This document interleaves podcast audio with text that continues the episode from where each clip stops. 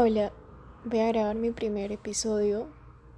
Es sobre algo personal.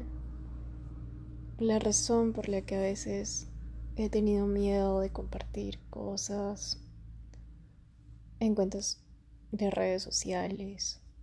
Sé que suena tonto, ¿no? Pero bueno, generalmente me la pasaba oculta en esa parte. Y ahora es casi todo muy diferente. No sé si es que necesitaba una cuarentena para cambiar ese aspecto de mi vida y poder cumplir una meta que siempre quise, que era compartir información.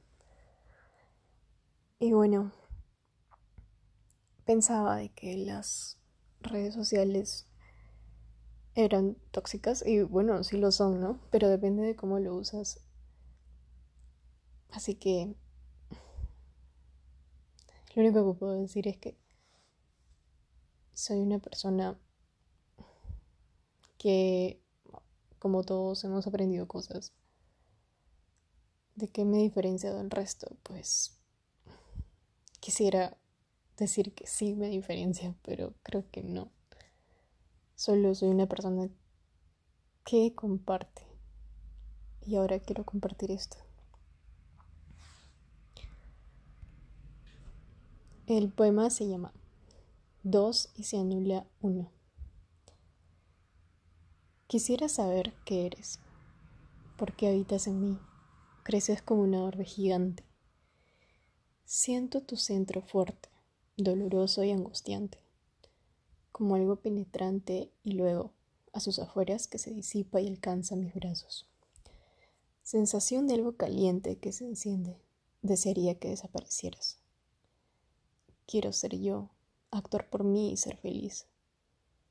Me siento dominada por ti. Eres la carga de mis años, de mis vergüenzas, de mis culpas. ¿Qué debería ofrecerle para que me deje?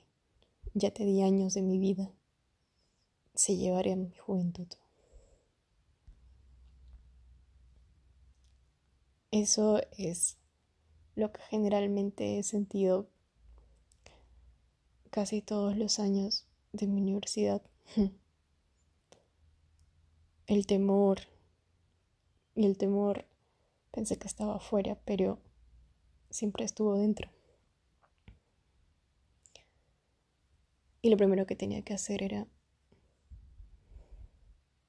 comprenderme a mí misma. Y listo.